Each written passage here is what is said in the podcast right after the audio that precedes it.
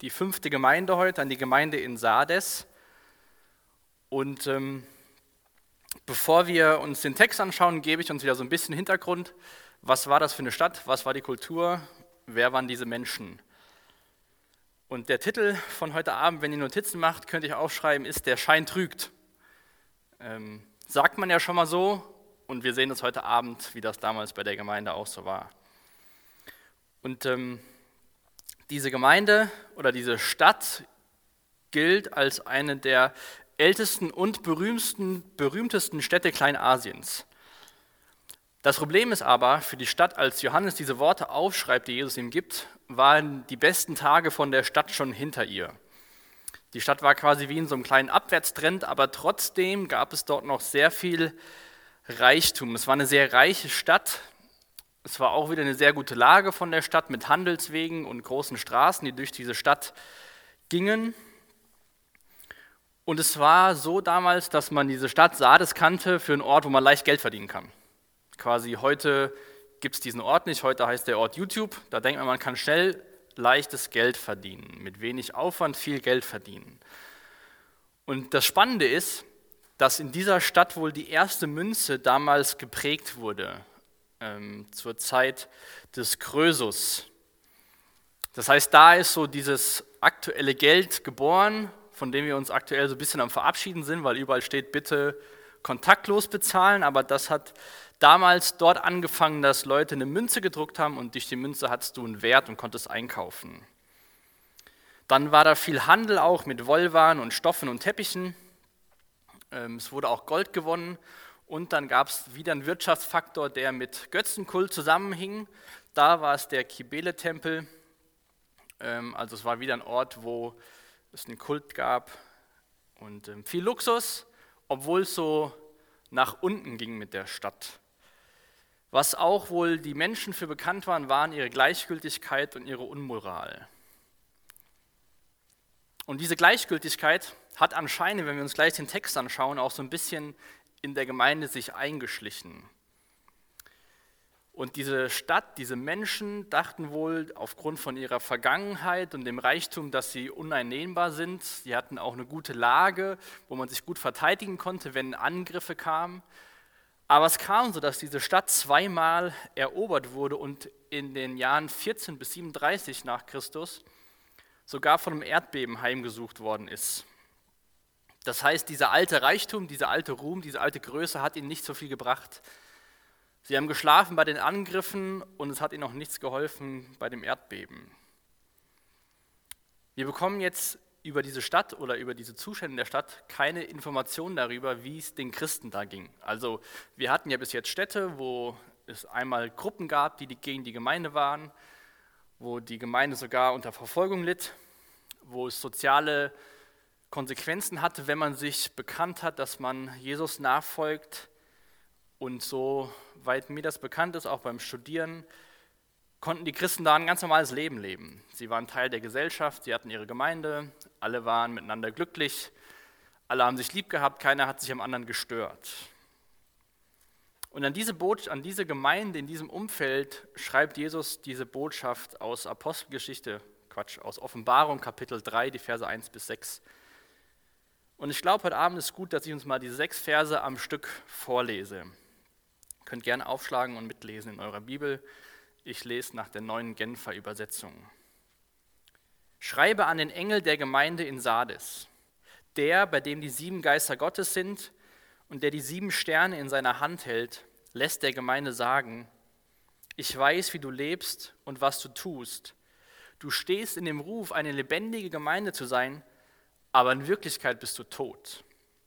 Wach auf und stärke, was noch am Leben ist, damit es nicht auch noch ausstirbt. Denn ich musste feststellen, dass das, was du tust, nicht vor meinem Gott bestehen kann.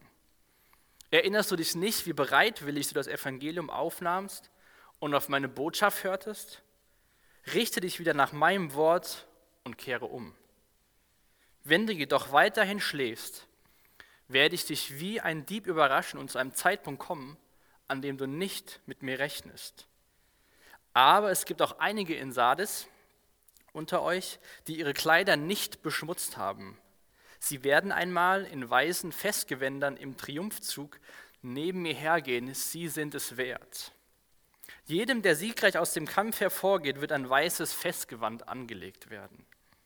Und ich werde seinen Namen nicht aus dem Buch des Lebens streichen, sondern mich vor meinem Vater und seinen Engeln zu ihm bekennen. Wer bereit ist zu hören, achte auf das, was der Geist den Gemeinden sagt.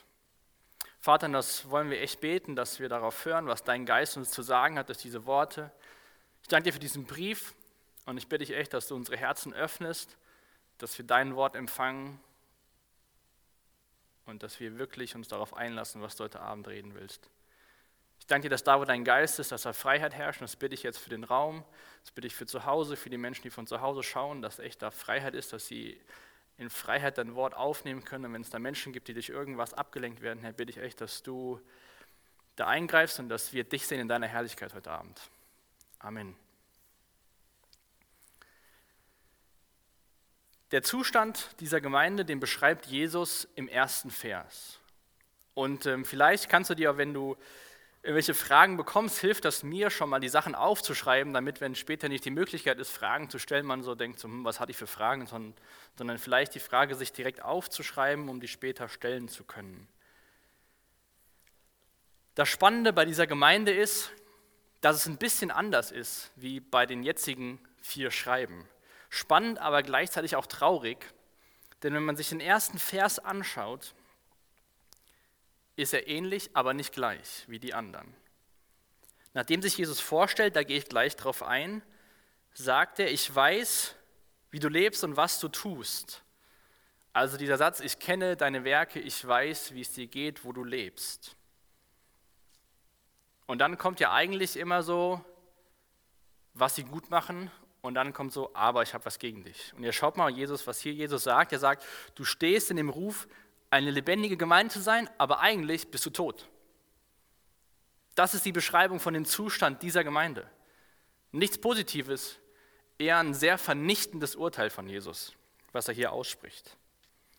Kein Lob, keine Ermutigung und massiver Unterschied zwischen der Wahrnehmung von den Menschen in der Stadt und dem, von der Wahrnehmung von Jesus.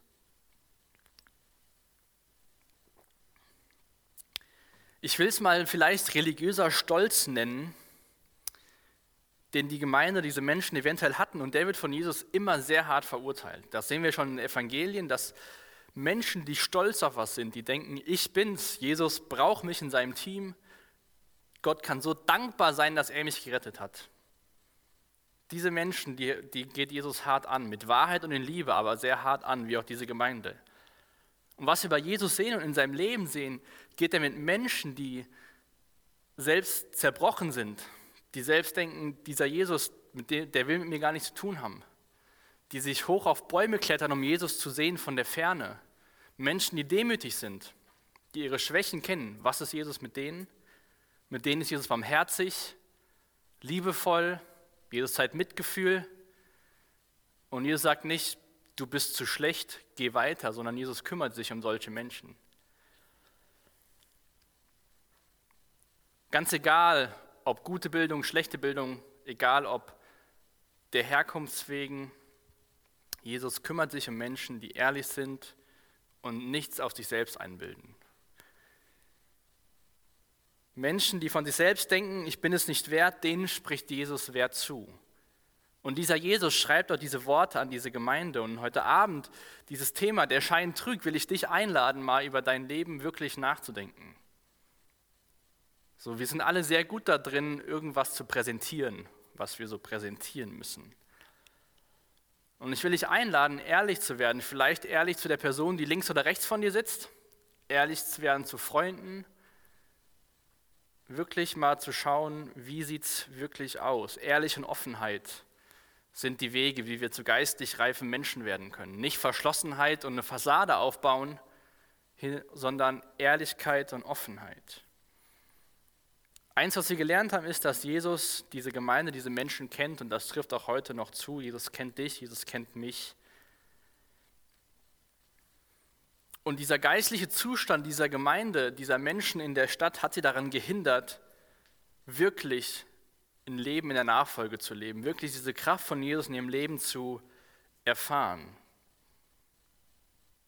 Aber wir schauen uns jetzt mal an, wie sich Jesus dieser Gemeinde, diesen Personen beschreibt.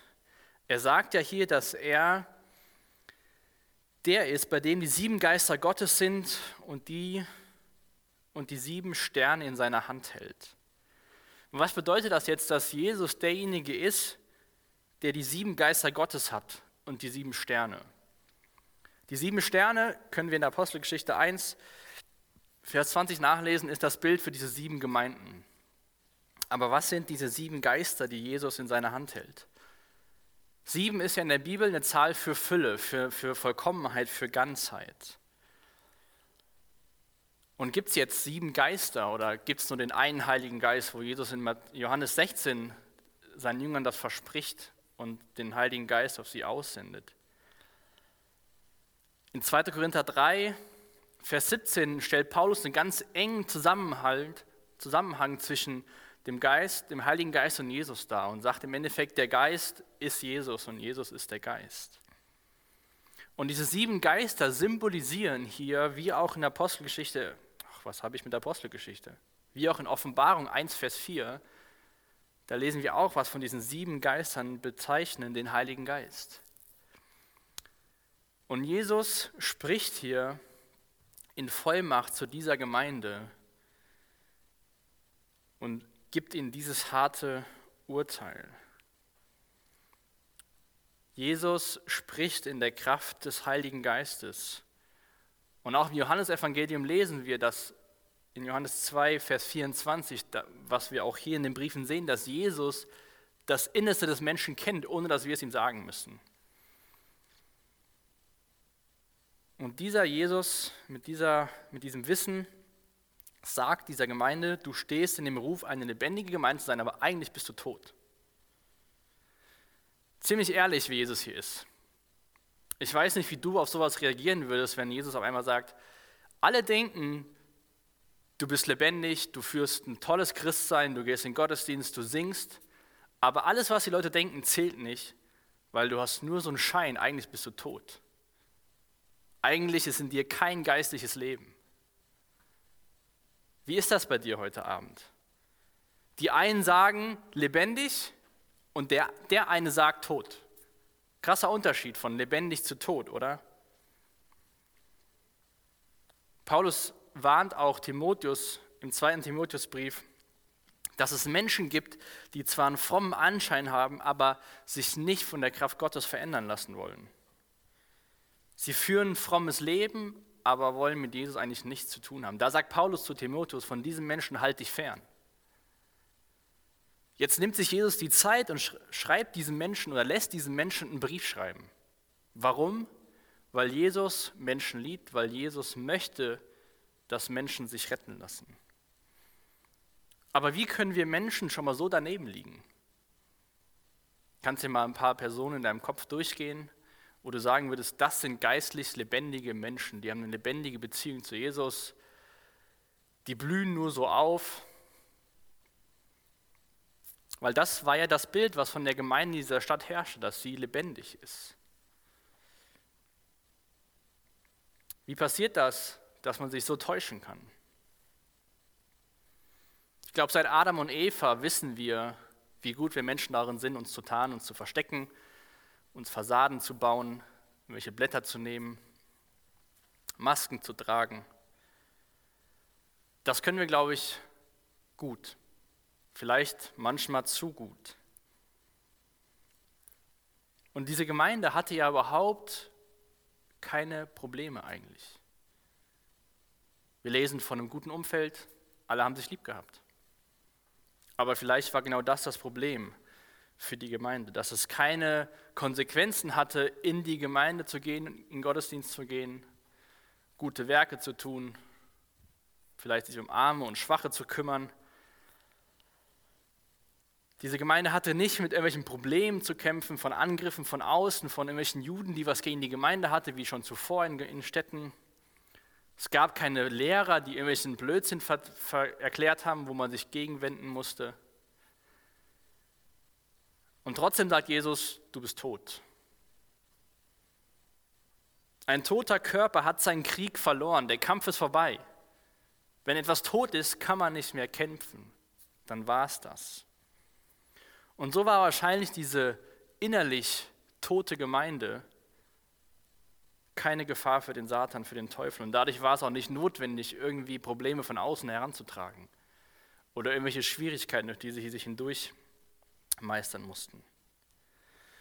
Man sieht hier eigentlich ein Bild für eine super liberale und ineffektive Gemeinde für Gottes Königreich. Viel Trubel um nichts, nichts zumindest, was Ewigkeitswert hat. Das war nicht das Problem, dass sie schlechte Menschen waren oder irgendwelche Lehre geduldet haben, sondern dass sie langsam gestorben sind. Und ich glaube, so ist es für uns für, wie für die Gemeinde damals, aber auch für die Stadt damals super einfach, sich auf vergangene Erfolge zu konzentrieren und daraus zu schöpfen. Die Stadt hat sich auch darauf verlassen, wie toll sie ist, was für eine tollen, tolle Location sie hat, wurde zweimal eingenommen.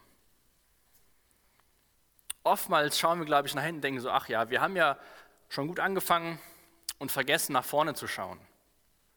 Paulus sagt das in Philippa Kapitel 3, dass er nach vorne schaut, dass er noch nicht am Ziel ist und auf dieses Ziel hinzuläuft. Und das sehen wir auch, dass Jesus das möchte, von dir, von mir und auch von der Gemeinde damals, dass er sagt, schaut nicht zurück, lehnt euch nicht in euren Sessel auf das, was ihr mal geschafft habt, sondern, schaut mal Vers 2, wach auf und stärke, was noch am Leben ist. Wach auf und stärke, was noch am Leben ist, damit es nicht auch noch stirbt. Es ist wie wenn so ein Feuer am Ausgehen ist und auch so ein Funken Glut da ist. Und Jesus sagt, kriegt das hin, dass dieser Funke Glut wieder in Feuer erwacht und nicht auch noch kaputt geht, nicht auch noch ausgeht. Jesus gibt diesen Leuten, sieht in den Leuten noch eine Chance, dass sie sich verändern können. Jesus sieht auch, wenn du heute Abend denkst, eigentlich bin ich tot, auch wenn alle denken, ich bin lebendig, sieht Jesus dich und will dir auch eine Chance geben, zu sagen, wach auf und stärke, was noch da ist. Vielleicht hat dich diese letzten 12, 13 Monate ziemlich durch den Wind gebracht. Du weißt nicht, was das soll, hast vielleicht Zukunftsängste, was passiert nach der Schule, was passiert nach der Uni. Komme ich wieder in Kurzarbeit? Hast vielleicht Angst, dass du die Schule nicht schaffst, weil das alles zu Hause selbst beibringen viel zu kompliziert für dich ist? Und sagst du Gott, was soll das eigentlich? Hast du mich verlassen? Gehst noch in Gottesdienst, machst noch so die Dinge, aber eigentlich ist da nichts mehr oder wenig. Und zu dir sagt Jesus heute Abend auch, wach auf und stärke, was noch da ist und lass es nicht ganz ausgehen. Dann sagt Jesus, ich musste feststellen, dass das, was du tust, nicht von meinem Gott bestehen kann. Was kann denn vor Gott bestehen, habe ich mich gefragt, als ich diesen Vers gelesen habe. Was misst ein Wert von Dingen, die man, die man tut, die vor Gott bestehen bleiben? Und eine Sache, die mir in den Kopf gekommen ist, ist 1. Korinther Kapitel 13. Da beschreibt Paulus ganz viele Gaben, die der Geist austeilt. Und was Paulus aber auch schreibt, ist, aber keine Liebe, dann bin ich nichts als ein dröhnender Gong oder eine lärmende Pauke. Wenn ich all diese Gaben besitze, aber keine Liebe habe, bin ich nichts. Wenn ich aber keine Liebe habe, nützt es mir nichts. Paulus beschreibt diese wunderbaren Gaben, die man wunderbar einsetzen kann und sagt, wenn ich keine Liebe habe, dann ist das viel Trubel um nichts. Dann ist es ein dröhnender Gong dann habe ich nichts.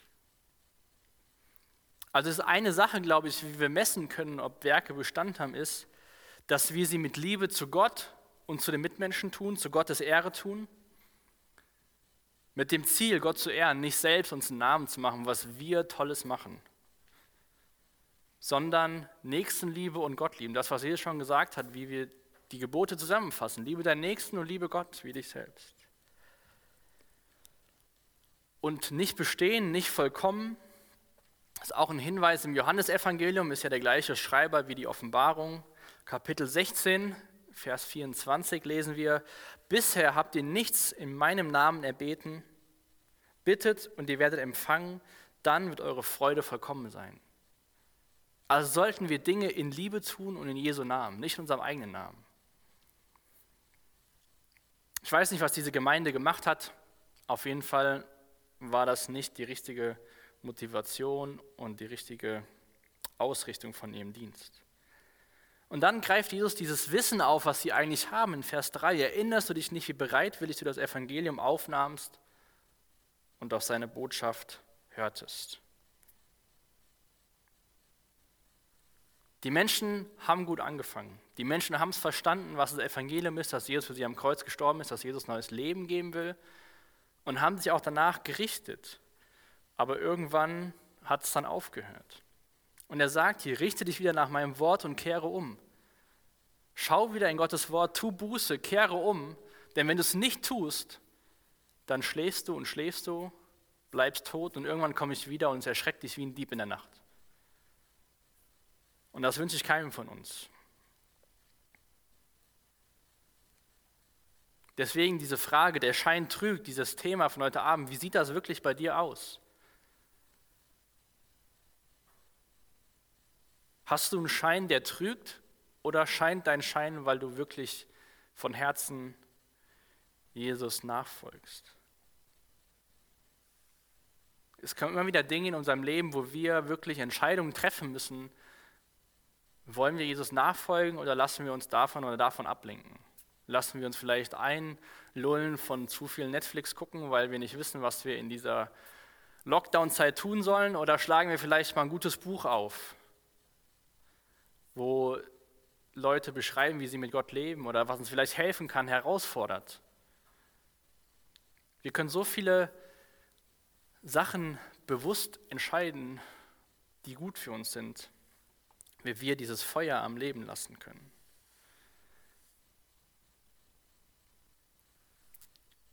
als ich eben so hier hochgelaufen bin, habe ich so ein bisschen über das nachgedacht, um was es heute Abend ging und habe so gedacht, so ja, eine Sache, glaube ich, die uns dieses letzte Jahr zeigt, ist, dass wenn wir selbst uns nicht strukturieren, kommt nichts dabei rum. Die Struktur von unserem Alltag hat sich für viele sehr verändert. Home, Home Office, Homeschooling und so weiter. Digitales Lernen. Jeder geht nicht jeden Tag gerne auf die Arbeit, aber was gibt uns Arbeit, Schule und Uni? Es gibt uns einen geregelten Tagesablauf. Jetzt sind wir selbst dafür verantwortlich, einen geregelten Tagesablauf zu bekommen. Deswegen, wie sieht dein Schein wirklich aus? Was ist hinter deiner Fassade los? Keiner von uns kann wissen, wann Jesus wiederkommt, aber Jesus möchte, dass wir vorbereitet leben auf den Zeitpunkt, an dem er wiederkommt. Und ich weiß nicht, wer von euch Billy Graham kennt. Wenn ihr im Saal sitzt, könnt ihr mal die Hände heben und euch umschauen, wer den kennt. Ein sehr bekannter Evangelist in Amerika. Und der hatte einen, einen, einen Kumpel, einen Partner im Dienst, der hieß Charles Templeton. Und der war sehr involviert bei dem ganzen Dienst von Billy Graham. Der hat zum Beispiel auch ähm, Youth for Christ, Jugend für Christus gekündigt, gegründet und hat viele Menschen positiv beeinflusst, die danach Jesus nachgefolgt sind. Viele haben sogar gedacht, dass dieser Charles Templeton der Billy Graham wird und Billy Graham sein Kompagnon. Also ein Mensch, der voll Feuer und Flamme für Jesus war, der Massen begeistert hat. Und dann auf einmal hat er sich von seinem Glauben losgesagt. 1999 hat er ein Buch geschrieben, Abschied von Gott, meine Gründe, den christlichen Glauben abzulehnen. Es war auch so eine Person, wo Menschen dachten, boah, der Typ ist voll unterwegs für Jesus. Und dieser Typ sagt dann auf einmal, auf Wiedersehen. Deswegen ist es wirklich wichtig, dass wir ein Umfeld haben, wo wir ehrlich sind, wo wir sagen, hey, ich habe da Fragen, ich weiß nicht, was da los ist und wir gemeinsam nach vorne gehen. Auch kleine Schritte gehen, aber nicht so dieses Leben führen, wo die Fassade ist toll, ich gehe in den Gottesdienst, ich gehe in die Jugend und so weiter und so fort. Und auch hier in dieser Gemeinde sehen wir etwas anderes. Früher bei den, oder bei den anderen Briefen war es so, dass es viel Gutes war und immer so ein wenig, was nicht gepasst hat. Und schaut mal in Vers 4, was Jesus da sagt. Aber es gibt auch bei euch in Sardes einige, die ihre Kleider nicht beschmutzt haben. Also gab es eine kleine Anzahl von Menschen, die Jesus treu nachgefolgt sind und eine große Anzahl von Menschen, die geistlich tot waren, wie Jesus es hier beschreibt. Sonst war es auch anders. Es gab wenige, die gegen Jesus waren und viele, die gut unterwegs waren. Und diese wenigen treuen Menschen, was verheißt Jesus, sie werden einmal in weißen Festgewändern im Triumphzug neben mir hergehen, weil sie es wert sind. Krasse Worte, oder? Wenn du Jesus nachfolgst, dann wirst du eines Tages im Triumphzug neben Jesus herziehen. Warum? Weil du es wert bist. Krass, oder? Du bist es wert, neben Jesus herzuziehen. Diese Menschen, die waren wirklich lebendig. Sie hatten nicht nur so einen Schein, der so aussah, sondern sie waren treu in der Nachfolge. Sie waren treu in der Nachfolge in der Gemeinde, wo die Mehrheit Jesus nicht nachgefolgt ist. Und was zeigt mir das, als ich das so durchgelesen habe? Dass es sich lohnt, da wo man ist, Jesus nachzufolgen und nicht zu sagen, auf der anderen Seite ist das Gras grüner. Denn meistens ist das Gras da grün, wo man es gut bewässert. Ich finde das cool, dass wir sowas sehen in der Bibel, dass Menschen in einem Umfeld waren, wo viele nicht Jesus treu nachgefolgt sind, aber es gab ein paar, die das gemacht haben und die da geblieben sind und die auch da bestimmten Unterschied gemacht haben. Das ermutigt mich zu sehen, dass, dass man es leben kann, auch wenn alle anderen es nicht so leben. Von daher will ich dir auch Mut machen, deinen Platz einzunehmen, da wo du bist und nicht zu warten, bis du woanders bist oder das nächste erreicht hast. Und Jesus redet hier von schmutzigen und von sauberen Kleidern, von Kleidern, die nicht beschmutzt sind oder von weißen Festgewändern. Wie ihr wisst, bin ich Fußballfan und im Fußball spricht man davon, wenn ein Torwart zu Null spielt, also kein Gegentor hat, dass er eine weiße Weste hat. Also übertragen gesprochen, er hat keinen Fehler gemacht oder die Mannschaft hat keinen Fehler gemacht, sie haben kein Tor kassiert. Und Weisheit, weiß war die Farbe für Reinheit und die Farbe des Sieges. Und diese Kleider werden Menschen bekommen, das sehen wir auch gleich im nächsten Vers, da werde ich noch ein bisschen drauf eingehen, was Jesus diesen Menschen verspricht.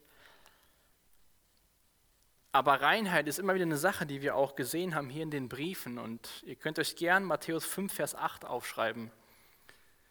Matthäus 5 ist der Ort, wo Jesus die Bergpredigt hält und er sagt da, glücklich zu preisen sind die, die ein reines Herz haben, denn sie werden Gott sehen. Und was verspricht Jesus diesen Menschen, ihre Kleider, die nicht befleckt haben, die rein geblieben sind? Dass sie mit Jesus im Triumphzug gehen werden, dass sie Gott sehen werden.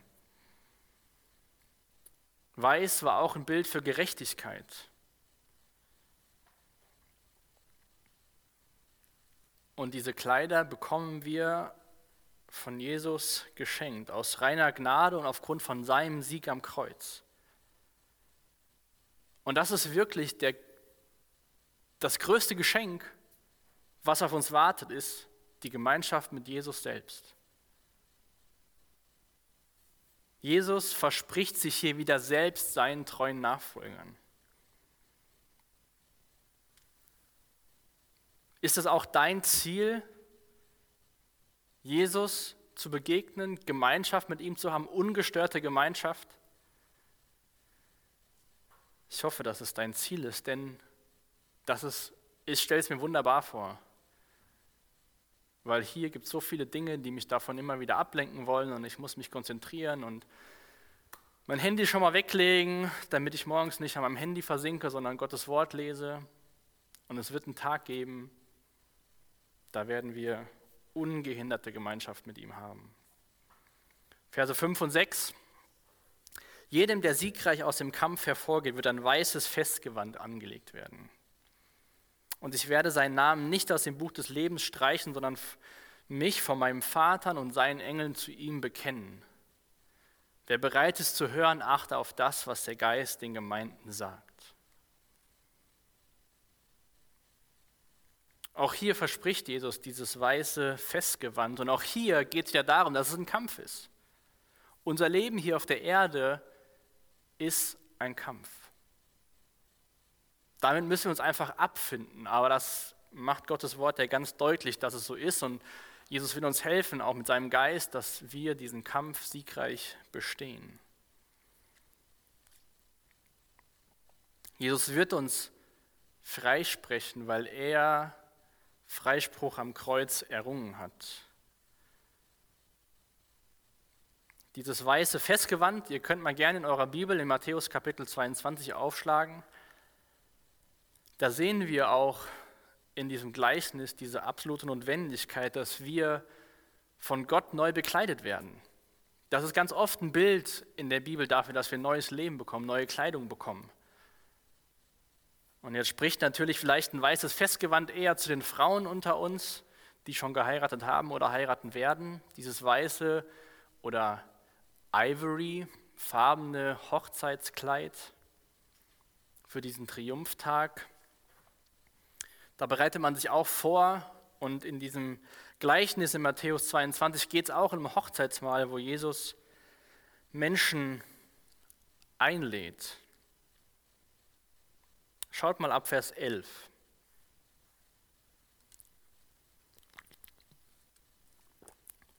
Als der König eintrat, um zu sehen, wer an dem Mahl teilnahm, bemerkte er einen, der kein Festgewand anhatte. Mein Freund, sagte er zu ihm, wie bist du ohne Festgewand hier reingekommen? Der Mann wusste darauf nichts zu antworten. Da befahl der König seinen Dienern, bindet ihm die Hände und die Füße und werft ihn in die Finsternis hinaus, dorthin, wo es nichts gibt als lauter Jammern und angstvolles Zittern und Beben. Denn viele sind gerufen, aber nur wenige sind auserwählt. Da ist also diese Hochzeit und dann sieht der König einen Menschen ohne Festgewand und fragt ihn, wie bist du hier reingekommen?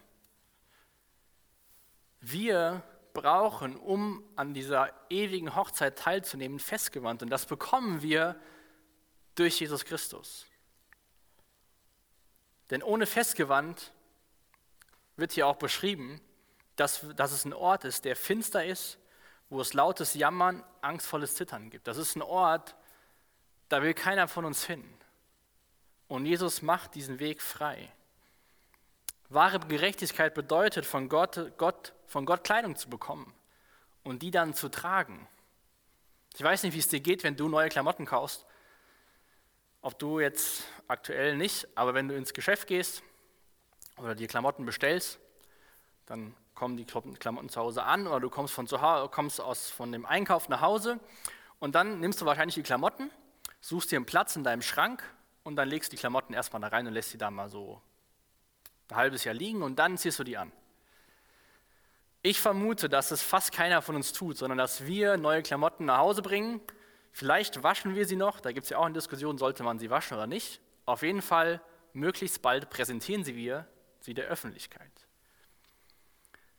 Und ich wünsche mir, dass wir mit solcher Vorfreude Gottes Kleidung tragen und sie in der Welt zeigen. Adam und Eva haben versucht, ihre Sünde mit irgendwelchen Blättern zu bedecken. Aber Gott hat sie eigentlich versorgt mit dem Opfer, hat ihnen neue Kleidung geschenkt. Und du und ich, wenn du Jesus nachfolgst, wirst du ein weißes Festgewand bekommen. Epheser 4, 24 lesen wir auch, dass neue Kleidung ein Bild ist für neues Leben. Auch in Paulusbriefen lesen wir, legt das Alte ab, zieht das Neue an. Das verspricht Jesus hier. Und dann kommt noch eine spannende Sache am Ende, dass Jesus hier sagt, ich werde deinen Namen nicht aus dem Buch des Lebens streichen. Welches Buch ist es? Was ist das Buch, mit dem, was Jesus hier als Buch des Lebens beschreibt? Heißt das, dass wir unsere Rettung verlieren können? Und das glaube ich nicht, dass der Text genau diese Frage beantwortet. Da hatten wir auch ähm, letztes Jahr so einen Abend zu. Wenn du da Fragen hast, kannst du die auch gerne bei Slido stellen oder später auch Mitarbeiter fragen. Aber diese Frage will, glaube ich, der Text nicht beantworten, weil wenn wir uns den Kontext anschauen, sehen wir hier, dass Jesus erst einen Zustand beschreibt von der Gemeinde, die tot ist. Dann richtet sich Jesus an wenige Menschen, die ihm treu sind. Und ihnen verspricht er ein weißes Festgewand und eine Sicherheit im Himmel. Jesus will diesen Menschen deutlich machen, dass sie, wenn sie so weiterleben und ihm nachfolgen, dass Jesus sie freisprechen wird am letzten Gericht. Es geht um diese Menschen, die ihre Kleider sprichwörtlich nicht beschmutzt haben. Ihnen und dir will Jesus die Zuversicht geben für eine wunderbare Zukunft. Weil Jesus sitzt jetzt nicht so im Himmel und scrollt durch sein, sein Buch des Lebensfeed und denkt, zu wen kann ich denn heute mal streichen? wer hat denn heute was angestellt, sondern Jesus wünscht sich, dass wir siegreich sind. Jesus wünscht sich, dass wir den Weg mit ihm gemeinsam gehen. Am Ende von Offenbarung in Kapitel 20, Vers 12 könnt ihr gerne aufschlagen. Da geht es auch nochmal um dieses Buch des Lebens, wenn dieses Buch geöffnet wird. Offenbarung 20, Vers 12. Ich sah die Toten vor dem Thron stehen, vom kleinsten bis zum größten. Es wurden Bücher aufgeschlagen, in denen stand, was jeder getan hatte, und aufgrund dieser Eintragung wurden die Toten gerichtet. Jeder empfing das Urteil, das seinen Taten entspricht, und noch ein anderes Buch wurde geöffnet, das Buch des Lebens. Wenn du Jesus nachfolgst, brauchst du keine Angst vor einem zukünftigen Gericht zu haben, weil unser Gericht ist am Kreuz passiert. Dann wird das Buch des Lebens aufgeschlagen, dann steht dann hoffentlich der Name drin, sagt, dann sagt Jesus, ich bekenne mich zu dieser Person, weil ich bin für diese Person gestorben, sie folgt mir nach, sie hat Sündenvergebung erfahren. Im Lukas-Evangelium, da sagt Jesus, dass man sich nicht darüber freuen soll, dass die Geister einem gehorchen, sondern freut euch vielmehr, dass eure Namen im Himmel aufgeschrieben sind. Diese Zuversicht auf den Himmel sollte wahre Freude auf, auslösen in uns. Und wenn du da Jesus mit deinem Herzen nachfolgst, dann darfst du dich freuen, dass dein Buch, dass dein Name in diesem Buch steht. Und Jesus ist sehr gern bereit, dieses Buch mit weiteren Namen zu füllen. Wenn du Jesus noch nicht nachfolgst, will ich dich wirklich einladen, dich zu fragen, wo stehe ich in meinem Leben? Oder dich zu, zu hinterfragen, wenn du so die, dein Leben anschaust, dieses, diese Frage, trügt der Schein oder ist es wirklich, bin das wirklich ich, was ich Menschen präsentiere? Damals gab es so ein Stadtregister, wo eingetragen worden ist, die Menschen, die in der Stadt lebten. Und wenn man gestorben ist, wurde man aus diesem Register ausgetragen. Und das, wenn du schon mal umgezogen bist, kennst du das vielleicht auch. Dann geht man zum Melde, zum Einwohneramt, dann sagt man hier, ich bin umgezogen, dann bekommt man eine Meldebescheinigung mit dem Wohnort und der Adresse. Und so ist das. Dieses Buch des Lebens ist unser Melderegister für den Himmel. Und auch hier sehen wir wieder eine, eine freundliche Einladung, dass wir aktiv unser Leben leben sollten. Ein Kommentator hat gesagt, der auferstandene Christus sagt, dass wir, wenn wir im Buch des Lebens bleiben wollen, unseren Glauben flammend lebendig leben sollten. Das ist auch so ein Spannungsfeld, was wir in der Bibel sehen, dass auch Paulus sagt, seht zu, dass ihr weitermacht. Und trotzdem ist es reine Gnade, dass wir errettet sind. Aber wir sollten uns nach vorne ausrichten, unser Leben leben. Und zum Abschluss will ich uns Hebräer 4, die Verse 14 bis 16 vorlesen.